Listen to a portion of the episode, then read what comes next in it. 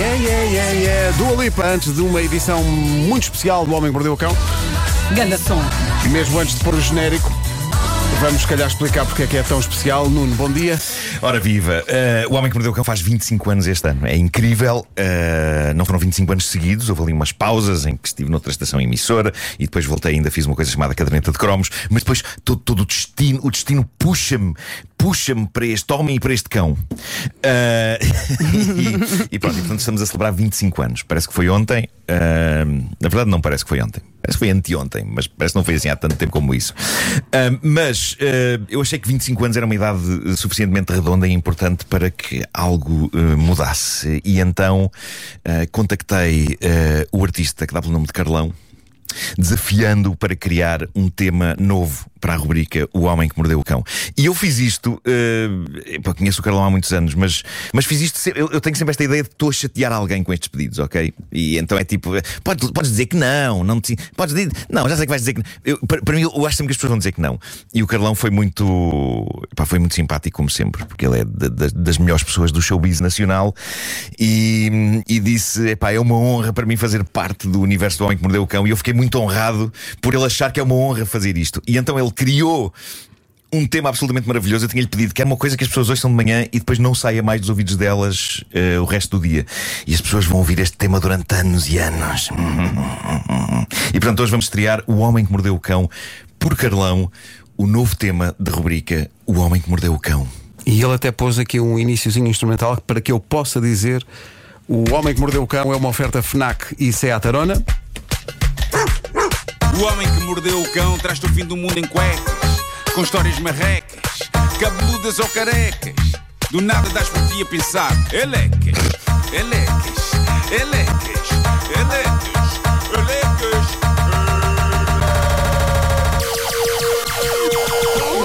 O homem que mordeu o cão traz-te o fim do mundo em cuecas, elecas. O homem que mordeu o cão traz-te o fim do mundo em cuecas, elecas. Título deste episódio: Boas festas para toda a gente, incluindo para o senhor que acaba de fazer uma entrada espetacular num drive-thru. Obrigado, Carlão. Pá, o tema é incrível. Pois é, está Nós temos, uma, nós temos uma versão longa, tipo a canção, que havemos de passar aqui. Estamos em setembro, não tarda nada é outubro e não tarda nada estamos aqui a debater se um de nós, geralmente eu, não terá feito a árvore de Natal demasiado cedo. É um debate que começa a ser tão recorrente e tão tradicional como o Natal ele próprio. E eu sei que isto é uma coisa que vos encanita, sobretudo ao Vasco. O Vasco irrita-se muito com enfeites de Natal cedo demais. É ou não é? É uma coisa. Olha, Ele não tem saúde para se enervar agora, bom, não é? e é Não, precisamente. não é só enfeites de Natal, atenção. É enfeites de Natal e lojas que fazem montras já específicas para o Natal. E estamos em outubro, percebes?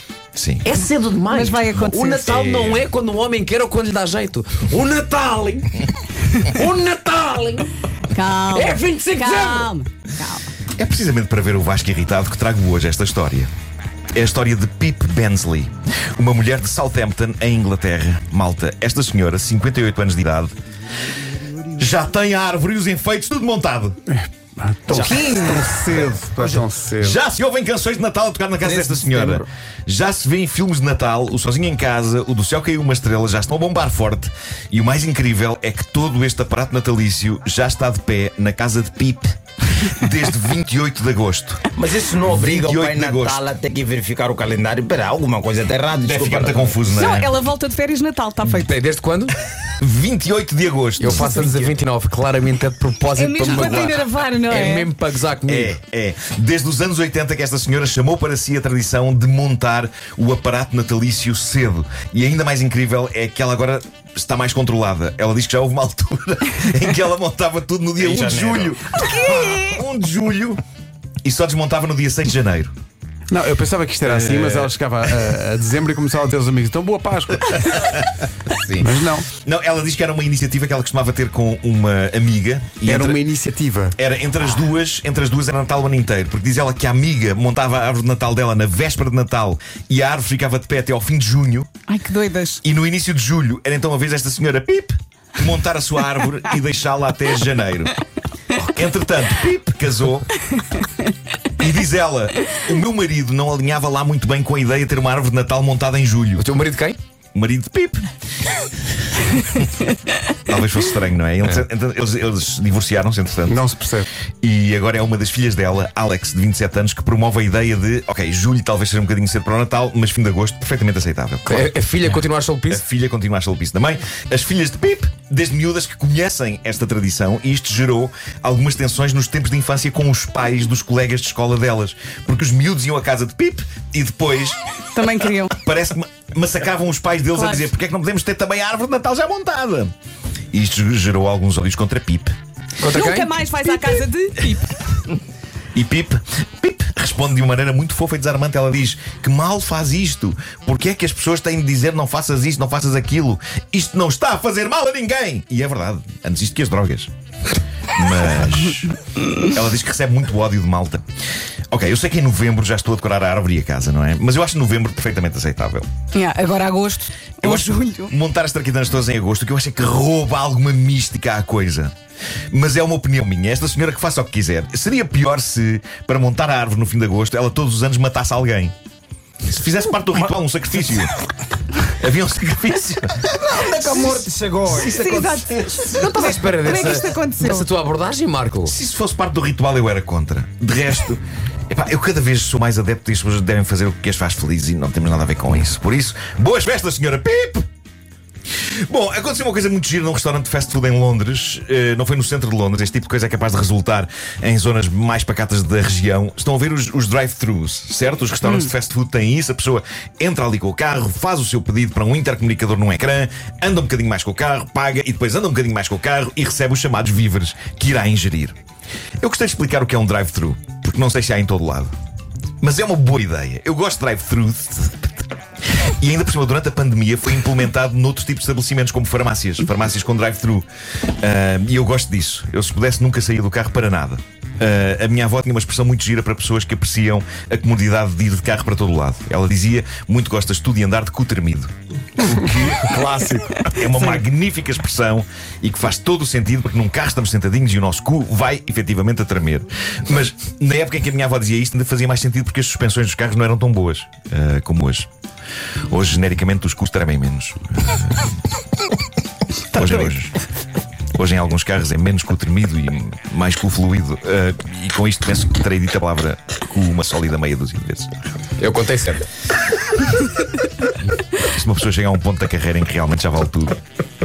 25 anos. Mas pronto, voltemos ao drive-thru, como o próprio nome indica, é um sítio em que as pessoas conduzem através, não é? Não é um nome inteiramente feliz, porque poderia haver pessoas ao início que, ao ler drive-thru, poderiam interpretar como conduz para aqui adentro e mandar os seus carros indiscriminadamente pelas montras. Felizmente, creio que nunca aconteceu tal coisa. Já o que aconteceu no oeste de Londres, isto teve a sua espetacularidade e creio que foi a primeira vez que aconteceu num drive-thru. O staff de um famoso restaurante de fast food foi surpreendido e encantado por um senhor que decidiu entrar pelo, pelo drive-thru adentro, não num carro, mas a cavalo. Isso, só isto já seria incrível, até porque o cavalo era enorme. E É. imponente. O senhor foi a preceito, foi com um capacete de jockey e botas e tudo. E cumpriu as paragens. Uh, cumpriu as paragens. Ok. Cumpriu as paragens. Mas, mas, mas ele consegue ser ainda mais espetacular quando faz o pedido. Ele entra a cavalo por ali dentro e pede, senhoras e senhores, 100 nuggets de frango.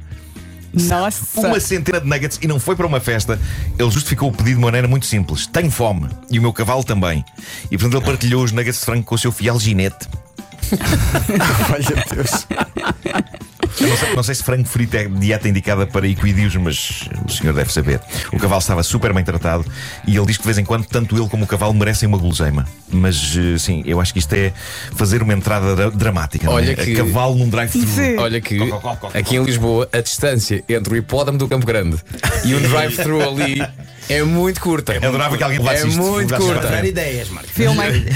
Melhor do que isto era entrar no próprio restaurante assim. Se eu fizesse algo assim, também vos digo que a maneira como eu pediria a comida também tinha de ser especial. Se eu, se eu estivesse a cavalo num restaurante fast food, eu nem conseguia pedir a coisa de outra maneira. Tinha, tinha que dizer bem alto: Estalajadeiro! Dê-me uma centena das suas melhores confecções fritas! Enquanto o cavalo fazia. "Ih!" Era assim que eu fazia. Estalajadeiro.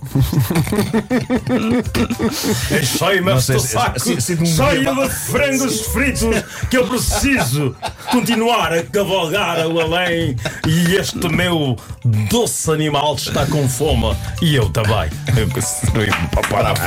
Muito bem. O Homem que Mordeu o Cão foi uma oferta FNAC onde encontra todos os livros e tecnologia para cultivar a diferença e também foi uma oferta SEAT Arona. Aí está Carlão, força nisso. O homem que mordeu o cão traz-te o fim do mundo em cuecas, com histórias marrecas, cabeludas ou carecas.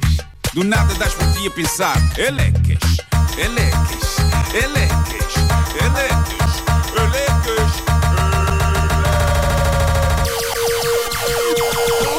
O homem que mordeu o cão traz-te o fim do mundo em cuecas. O homem que mordeu o cão traz-te o fim do mundo em cuecas. Elecas. Um minuto para as nove.